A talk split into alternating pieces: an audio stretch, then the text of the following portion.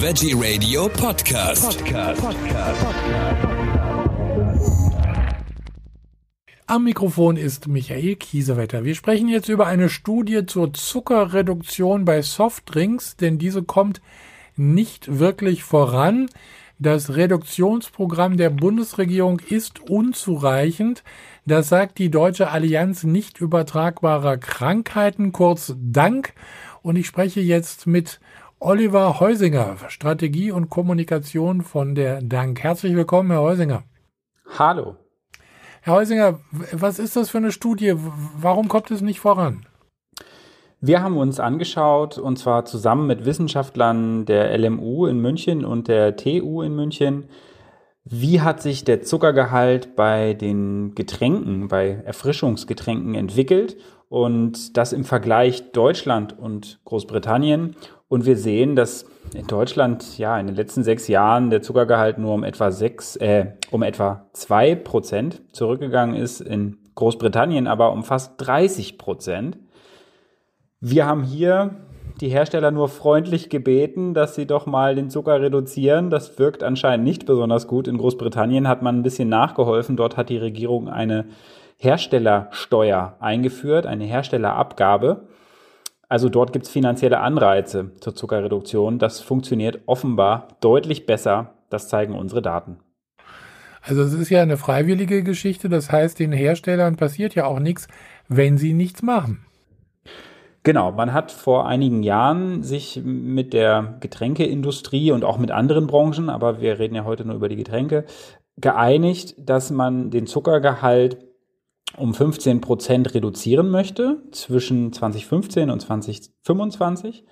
Und wir sehen aber jetzt, sage ich mal, zwischendrin äh, auf dem Weg sind die ähm, Hersteller ganz und gar nicht, weil man eigentlich schon viel mehr hätte reduzieren müssen, selbst um dieses fast schon ambitionslose Ziel, 15 Prozent weniger, überhaupt zu erreichen. Also das geht wirklich nicht voran, das zeigen unsere Daten und das haben auch andere Daten bereits untermauert, dass hier in Großbritannien einfach viel schneller, viel mehr erreicht wurde. Und wir sehen, dass die Herstellersteuer für Süßgetränke ein viel effektiveres Mittel ist als das, was die Bundesregierung in Deutschland bisher macht. Also hier ging es ja, glaube ich, schon 2018 los. Die damalige Bundesernährungsministerin Julia Klöckner, die hat ja diese nationale Reduktionsstrategie ins Leben gerufen für Fertiglebensmittel. Ja. Und äh, da, da merkt man ja, wie lange das schon her ist und trotzdem hat sich nichts getan. Auf der anderen Seite haben weltweit mehr als 50 Regierungen eine Abgabe oder eine Steuer auf Zuckergetränke eingeführt. Da äh, funktioniert das dann wirklich äh, ganz gut. Ja, das ist tatsächlich so, dass man sagen muss, dass die deutsche Regierung da der internationalen Entwicklung hinterherhinkt ähm, und dass man sich hier wirklich viel zu zaghaft verhält. Also das sind einfach relativ, muss man sagen, schädliche Produkte. Also selbst geringe Mengen, wie jetzt irgendwie ein, zwei Dosen am Tag, erhöhen schon das Risiko für Übergewicht und Diabetes. Und ähm, vor diesem Hintergrund ist es aus medizinischer Sicht, aus wissenschaftlicher Sicht wirklich ähm, eine wichtige Maßnahme, den Zuckerverzehr, den Zuckerverbrauch über Getränke zu reduzieren. Und die bisherigen Instrumente reichen einfach nicht. Das zeigen ja auch unter anderem unsere Daten. Und hier sollte sich die Bundesregierung wirklich an internationalen Vorbildern ein Beispiel nehmen. Also nicht nur Frankreich, nicht nur Großbritannien, Irland, Portugal, sondern auch zahlreiche Staaten in Südamerika beispielsweise haben so eine Steuer oder eine Abgabe auf Erfrischungsgetränke eingeführt. Und das funktioniert sehr gut. Entweder reduzieren den, die Hersteller den Zuckergehalt, wie wir das jetzt in Großbritannien sehen, oder aber die Produkte werden teurer und dann weniger verzehrt. Auch das ist eine, muss man sagen, aus Sicht der öffentlichen Gesundheit von Public Health gesehen, Gesichtspunkten eine wichtige Zielsetzung, weil die Produkte nun mal wirklich gesundheitsschädlich sind. So deutlich muss man das sagen. Ähm, und deswegen fordern wir hier wirklich eine Strategie der Bundesregierung, wie man den Zuckergehalt bei Softdrinks endlich reduziert. Warum passiert da eigentlich nichts bei den Herstellern? Also freiwillig haben wir gerade gehört.